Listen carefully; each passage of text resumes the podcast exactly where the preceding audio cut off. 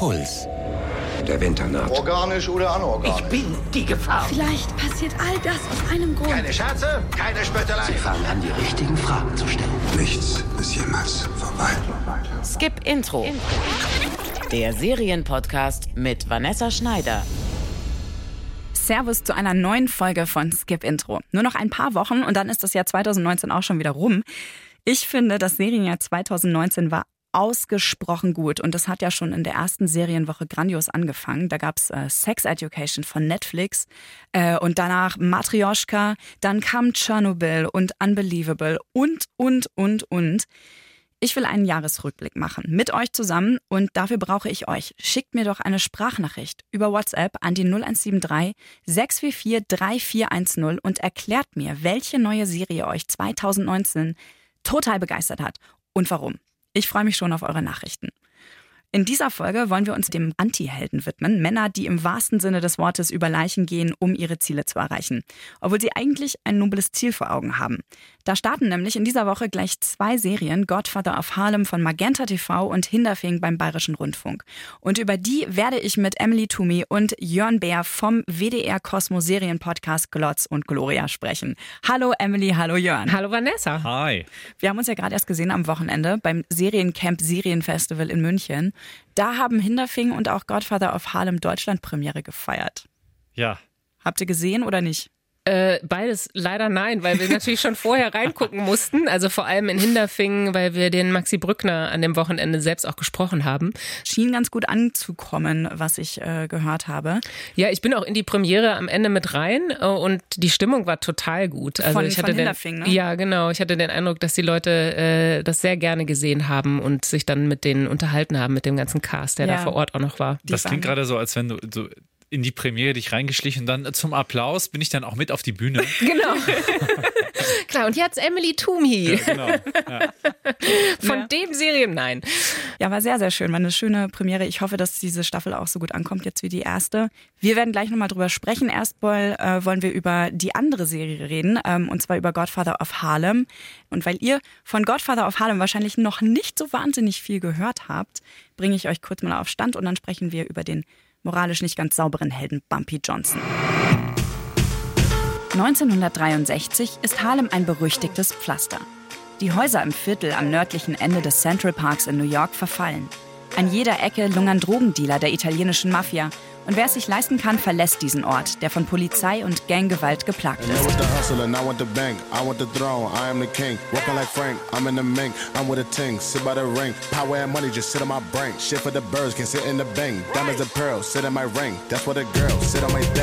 In dieser Zeit kommt Ellsworth Johnson, genannt Bumpy, nach zehn Jahren Haft im Schwerverbrechergefängnis Alcatraz zurück in seine alte Hood.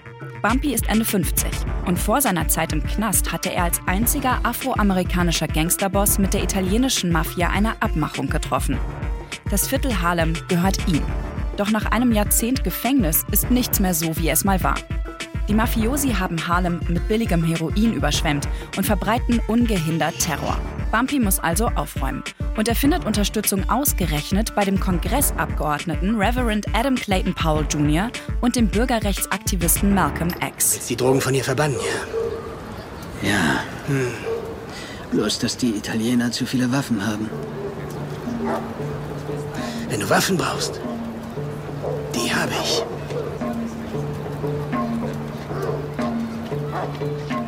Und ich die Soldaten. Die wahre Geschichte hinter Godfather of Harlem ist nicht besonders bekannt. Bumpy Johnson war einer der wenigen mächtigen und gefürchteten schwarzen Gangsterbosse in New York und er hatte sein Viertel 30 Jahre lang fest im Griff. Seine Jungs waren nicht gerade zimperlich, haben mit Drogen gedealt wie die anderen Mafia-Clans. Aber Bumpy Johnson war in seiner Community auch sehr angesehen, weil er den benachteiligten Menschen finanziell geholfen und ihre Interessen vor weißen Clans geschützt hat. Und er war tatsächlich derjenige, der Malcolm X auf den rechten Weg gebracht hat. Hey, hör zu. Du, äh, du warst der Erste, der bemerkt hat, dass es mit mir als Gauner nicht sehr weit reicht. Ich glaube, deinetwegen habe ich ihn gefunden, den Pfad des Islam. Das ist das erste Mal, dass mich jemand beschuldigt, so eine Art Missionar zu sein. Das glaube ich gern. Clan und Mafia-Geschichten haben wir in Serien schon viel zu viele gesehen. Deshalb ist das Spannendste an Godfather of Harlem auch leider nicht der zwiespältige Antiheld Bumpy Johnson, sondern zu sehen, wie in den 60er Jahren gläubige und idealistische Menschen von einem korrupten und unmoralischen Gangster profitiert haben, um ihre Ziele zu erreichen. Alles glauben, was man in der Serie zu sehen bekommt, solltet ihr aber nicht. Die Macher nehmen sich nämlich viele Freiheiten und dichten jede Menge Figuren, Ereignisse und Dialoge zur wahren Geschichte von Bumpy Johnson hinzu.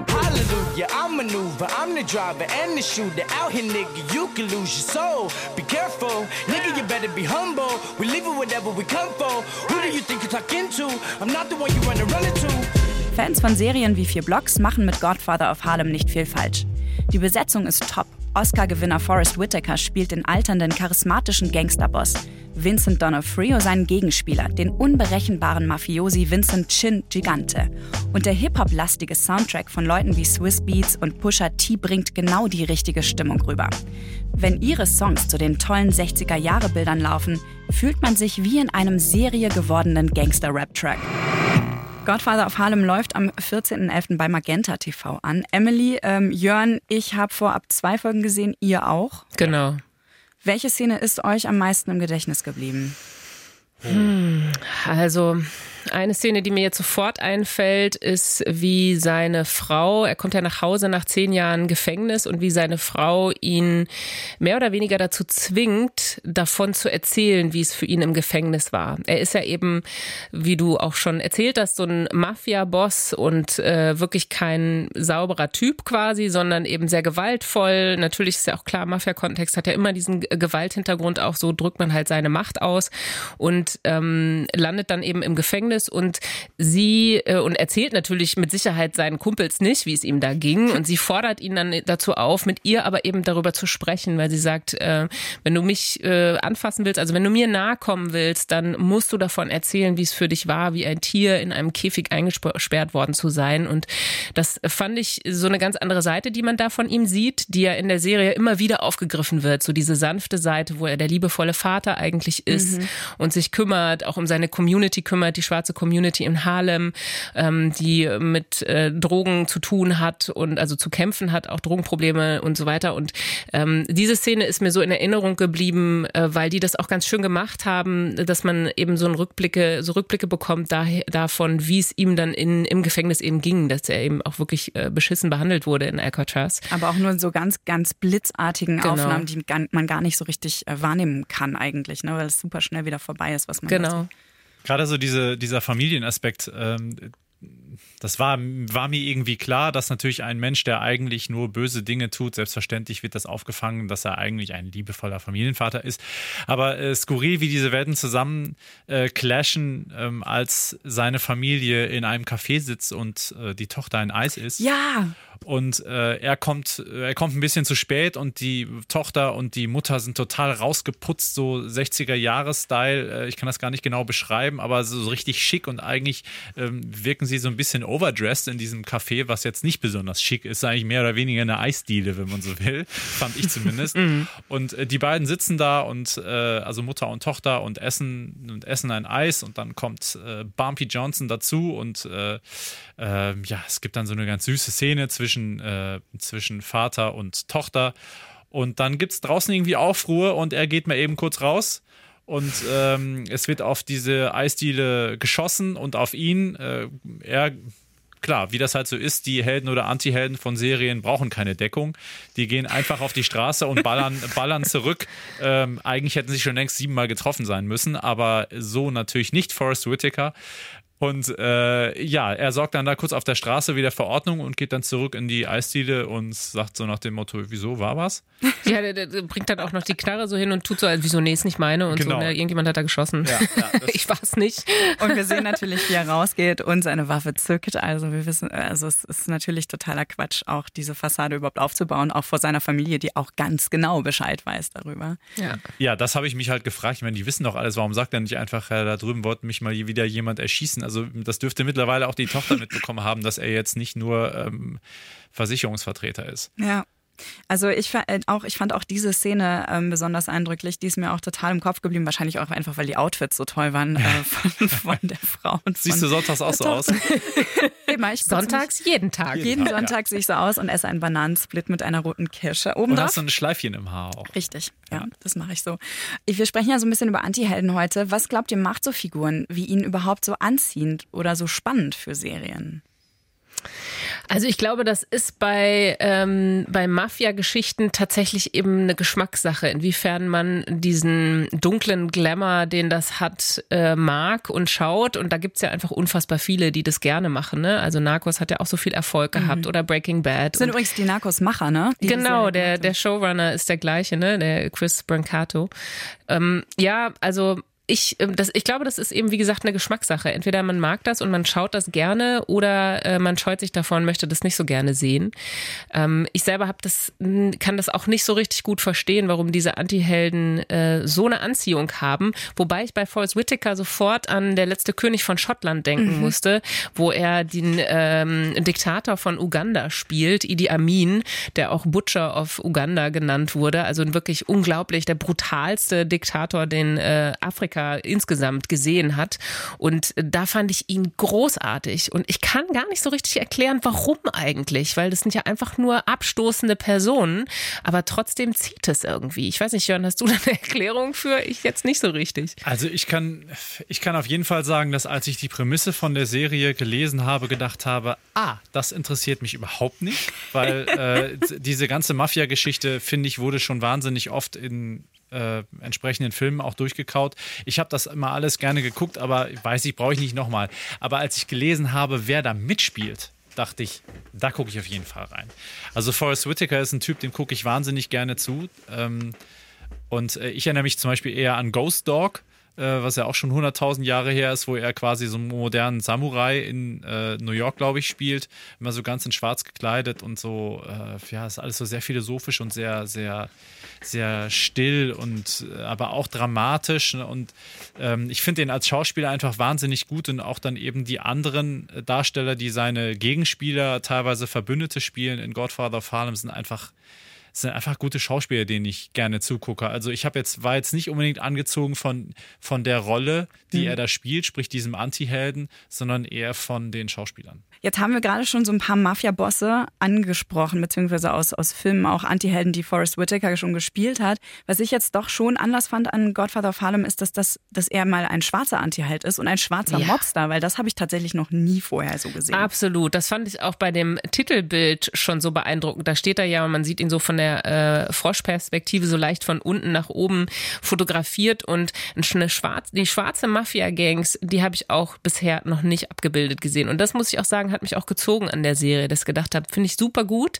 dass das endlich mal dargestellt wird. Nicht unbedingt nicht, ne, auch wenn es mir jetzt nicht so gefällt, dass es unbedingt eine Mafia-Geschichte ist. Aber äh, natürlich hat das, ähm, gibt es da einfach einen riesen blinden Fleck in der Filmgeschichte, äh, dass die Geschichten der schwarzen Communities nicht erzählt werden. Und die hat ja auch eine total politische Ebene, ähm, was ja auch immer wieder versucht wird in der Serie durch dieses Triumvirat von diesen drei Männern ähm, das darzustellen, nämlich von Malcolm X und diesem Reverend Den, Powell. Du, du meinst Gus Fring aus Breaking Bad? Ja, ja genau. Ja. Der heißt, glaube ich, Powell und ist ein Kongressabgeordneter, der mal, äh, der auch Priester ist. Und ähm, das finde ich interessant, weil das ja alles drei schwarze Männer sind, die auf sehr unterschiedliche Weise etwas in ihrer Community bewegen wollen, aber alle zu unlauteren Mitteln greifen, vielleicht auch greifen müssen. Ja, es ist eben auch so ein bisschen die Zeit, ne? Also mhm. da sind ja auch äh, die Polizei, die ist ja auch nicht koscher. Das heißt also, alle ähm, sind eigentlich äh, mit ja nicht nicht fair und nicht guten Mitteln unterwegs, sondern ja müssen sich so ein bisschen durchschlagen mit dem, was ihnen dann so zur Verfügung gestellt ist ich habe halt, ähm, teilweise bin ich halt über so den ein oder anderen Dialog gestolpert. Nicht, weil der so schlecht geschrieben war, sondern weil ich da nochmal so gedacht habe, krass, stimmt, das war wirklich so in den mhm. 60ern mit der Rassentrennung und dass dann über, über Negroes gesprochen wird und äh, äh, dass es dann eben auch ähm, Beziehung gibt zwischen, ich glaube, einem Schwarzen und einer Weißen und äh, oder ist es umgekehrt? Es wird lebensgefährlich. Nee, ja, eine Ital die italienische to eine Tochter eines italienischen Bosses und äh, ein schwarzer Sänger haben genau, eine Beziehung. Wie, ja. wie, wie, das dann, wie, wie, das dann so formuliert wird mit Negro und so, das, also muss ich sagen, das stößt mich halt auch so total ab. Das ist irgendwie so eine Zeit, äh, also eigentlich so optisch finde ich die 60er voll cool, aber das war nun wirklich richtig bescheuert. Und äh, also ich bin froh, dass wir da schon sehr viele Schritte weitergekommen sind in den letzten Jahrzehnten. Aber das hat mich immer wieder so ein bisschen auf, aufmerken lassen, dass das einfach eine andere Zeit damals war und dass jetzt mal dann so die Geschichte beleuchtet wird, dass es eben durchaus Leute äh, oder Schwarze gab in der Phase, die sich eben den einen oder anderen Dollar noch zusätzlich verdient haben, um es mal vorsichtig auszudrücken. Und die sich in der Welt aber auch mit den gleichen Mitteln behaupten konnten. Genau, ja. Ja, ja, Das, das fand ich schon auch interessant. Also ich wusste nicht, dass es überhaupt so eine Geschichte gibt. Ich auch nicht, genau. Und das wussten anscheinend viele nicht. Ich habe auch viele Artikel aus dem amerikanischen Raum gelesen dazu, wo einfach ähm, immer wieder ähm, betont wurde, dass das popkulturell noch gar nicht so groß ähm, aufgenommen worden ist. Also anders als jetzt zum Beispiel die Geschichte von Black Panther oder die, ähm, also ich meine jetzt nicht Black Panther den Comic, sondern die Bewegung und Malcolm X. Das alles haben wir schon oft erzählt bekommen. Aber diese, diesen Aspekt der schwarzen Geschichte haben wir noch nicht oft gesehen oder überhaupt nicht. Und da gibt es so zum Beispiel so eine Szene, wo Bumpy mit seinen beiden Schlägern zusammen die Straße entlang schlendert in der zweiten Folge. Und es läuft eben so ein Rap-Beat dazu und das hat mich krass an vier Blocks erinnert. Mhm. Wie geht's euch damit? Weil ich finde, das glorifiziert halt auch wahnsinnig. Ja, auf jeden Fall. Ich meine, das gehört zu diesen Mafia-Geschichten, finde ich auch immer dazu, dass da auch ein Stück weit glorifiziert wird. Ähm, ich finde das irritierend, auf jeden Fall, äh, aber das gehört halt irgendwie zum Genre und dass da die aktuelle Musik läuft, ja, das stört mich irgendwie auch. Das ist, wirkt so ein bisschen deplatziert und andererseits ist es natürlich ein total kluger Marketing-Schachzug, ne? weil mhm. du darüber natürlich eine ganz andere ähm, Zuschauerschaft nochmal ansprichst. Das ist bei American Gangster auch so äh, gedacht gewesen und das wird mit bei Godfather of Harlem natürlich auch funktionieren können. Ja, ich habe äh, im, ich weiß gar nicht, ob das schon im Vorspann vorkommt oder dann hinten raus. Ich glaube im Vorspann, da habe ich schon den Namen Swiss Beats gelesen, mhm. äh, der ja auch so ein Überproduzent aus den USA ist, der wahnsinnig viel mit äh, Jay-Z gearbeitet hat. Äh, mittlerweile ist er mit Alicia Keys verheiratet, glaube ich.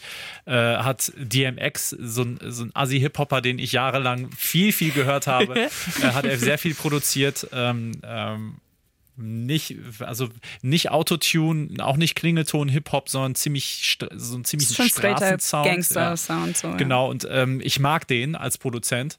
Äh, deswegen habe ich mich erstmal gefreut, als ich den Namen gelesen habe. Ich habe an dieses Anachronistische gar nicht so gedacht. Da wusste ich aber auch, ich glaube halt wirklich, ich habe es im Vorspann gesehen, da wusste ich noch nicht genau, was mich erwartet. Also ist ja schon gut, dass da jetzt nicht so totale Hits eingespielt werden. Mhm. Das, das finde ich immer ein bisschen merkwürdig. Aber wir haben ja auch noch eine Alternative. Wir haben ja. ähm, einen etwas anderen Antihelden, nämlich Alfons Zischel, Bürgermeister von Hinterfing in Bayern. Juhu.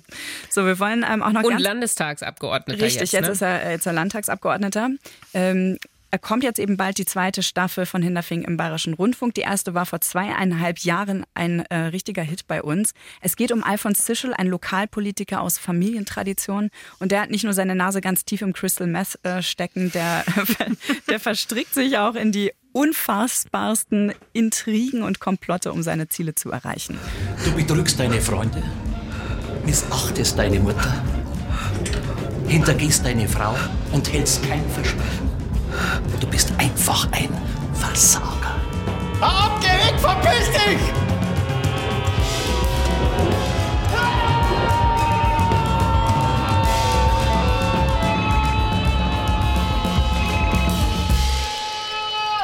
Die zweite Staffel von Hinterfing ist ab dem 19.11. in der BR-Mediathek abrufbar. Und wenn ihr die erste noch nicht gesehen habt, dann könnt ihr das da auch direkt nachholen. Ähm, ich habe gerade gesagt, Hinterfing war ein Hit. Das war bei uns hier in Bayern auf jeden Fall so. Äh, da hat es, glaube ich, jeder gesehen, den ich kenne. Ihr wohnt aber ja im Norden, in Köln und in Berlin. Im Habt, Norden. das ist weit weg von hier. Alles, ja. alles nördlich von, ich weiß nicht mehr, wo die Grenze ist, aber das ist alles Norden, habe ich gehört. Ja. Habt ihr die Serie damals überhaupt mitbekommen? Ich ja. Ich habe sie mitgekommen, bin mitbekommen und ich habe sie auch komplett durchgeschaut und sehr gerne geschaut. Ähm, es ist allerdings nicht so, dass ich jetzt mit wahnsinnig vielen Leuten darüber gesprochen habe damals. Das heißt, ich habe jetzt nicht so ein Stimmungsbild, was ich dir geben kann, mhm. wer jetzt aus Köln oder Berlin da alles mitgeschaut hat. Aber äh, mir ist sie aufgefallen und ich habe sie damals eben sehr gefeiert. Aber ist das wirklich so, Vanessa, dass in Bayern eigentlich alle Leute diese Serie gesehen haben? Also hier in meinem Umfeld auf jeden Fall, ja. Also ich meine, natürlich arbeite ich beim Bayerischen Rundfunk, das ja. ist kleiner Disclaimer dazu und äh, es ist eine Produktion vom BR.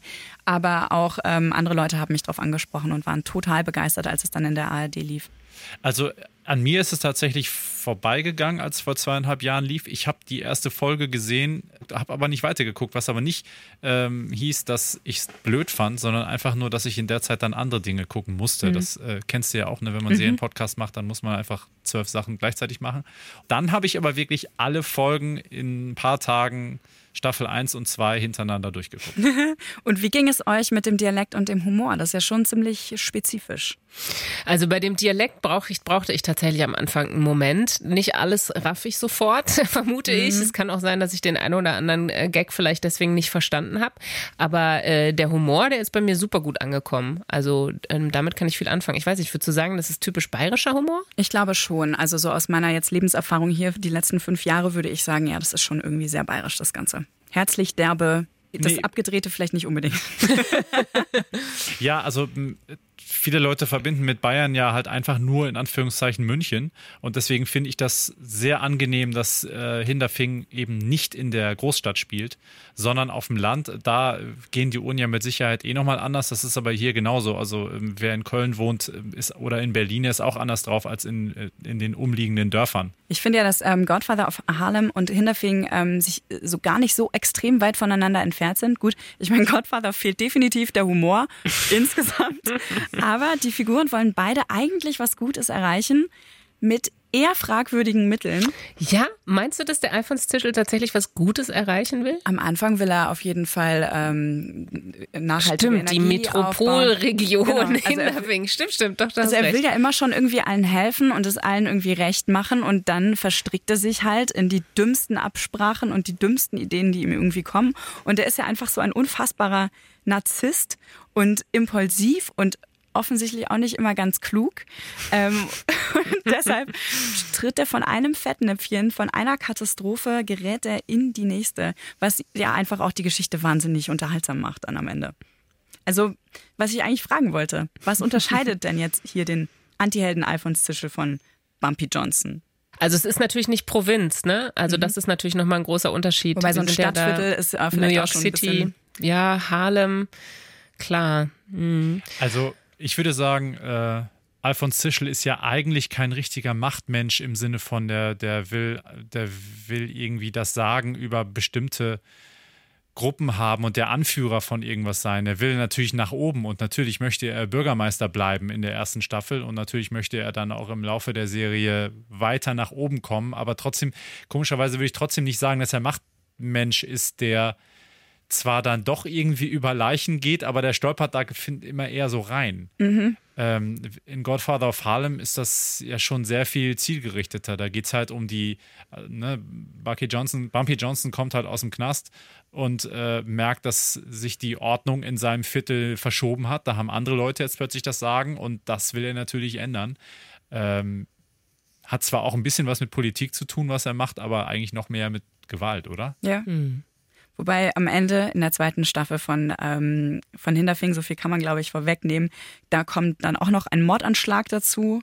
Die Rüstungsindustrie kommt ins Spiel, die Reichsbürger kommen auch ins Spiel. Wer ist eigentlich nicht mit involviert in diese Geschichte? Ja. Kann man ja. sich fragen. Ja, ähm, also ich fand die erste Staffel ja schon ziemlich drüber und habe mich irgendwann gefragt, wohin das eigentlich noch alles führen soll.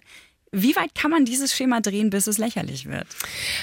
Tatsächlich habe ich mich das während der zweiten Staffel auch gefragt. Wahnsinn, da gibt, die machen noch einen drauf und noch einen drauf und dann gibt es irgendwie noch einen Selbstmord, der so total unerwartet mhm. kommt und so. Und ich muss aber sagen, ich fand das total gut und passend. Also es war mir nicht zu viel und ich fand das sehr interessant in dem Interview, was wir mit Maximilian Brückner äh, geführt haben, zu hören, was so seine Position da ist, weil er hatte auch die gleiche Sorge, dass das vielleicht ein bisschen zu viel ist und ähm, hat gesagt, dass er sich nicht vorstellen kann, dass man eigentlich in der dritten Staffel dann jetzt noch mal einen draufsetzt aufsetzt, sondern dass es vielleicht, und das sind nur so seine eigenen Gedanken, das hat er jetzt nicht mit den anderen abgesprochen, dass es vielleicht eher ähm, in Richtung Drama wirklich gehen ja. muss und nicht nochmal eine weitere Satirerunde gehen, geben kann. Vielleicht auch, äh, sagt er so in Bezug auf so die Realität, die ja eigentlich schon so eine bittere Satire ist mit Donald Trump und Boris Johnson, dass das eigentlich gar nicht mehr geht, das nochmal zu machen. Das ist auch genau den Gedanken, den ich hatte. Also diese ganze, meine, ich glaube, meine eigene Überdrüssigkeit, was diese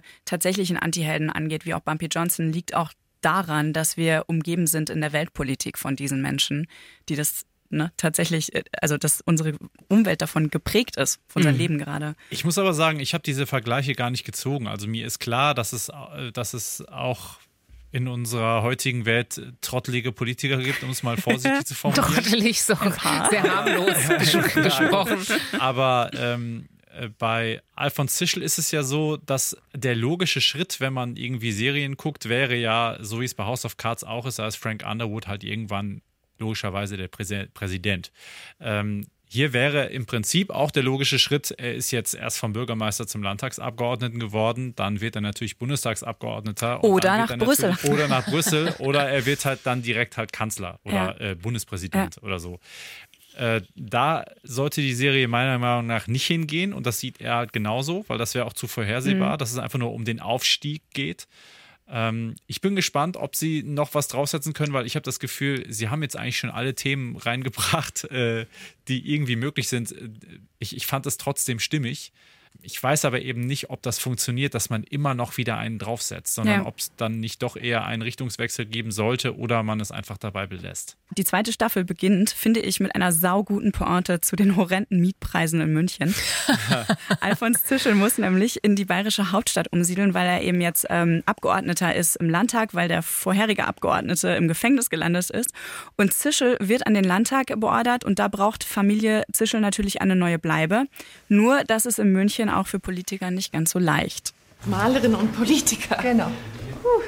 Ich weiß jetzt nicht, ich habe äh, was Charmantes in einer Neubausiedlung in Freiham, wenn Sie das interessiert. Freiham. Also das kann ja nicht sein, oder? Dass man hier als solides, berufstätiges Paar keine Chance auf diese Wohnung hat. Wenn wenigstens einer von Ihnen festangestellt wäre. Ich bin fest angestellt. Ja, aber nur bis zur nächsten Wahl. Ach, leck mich doch am Arsch. Das lass mir nicht gefallen.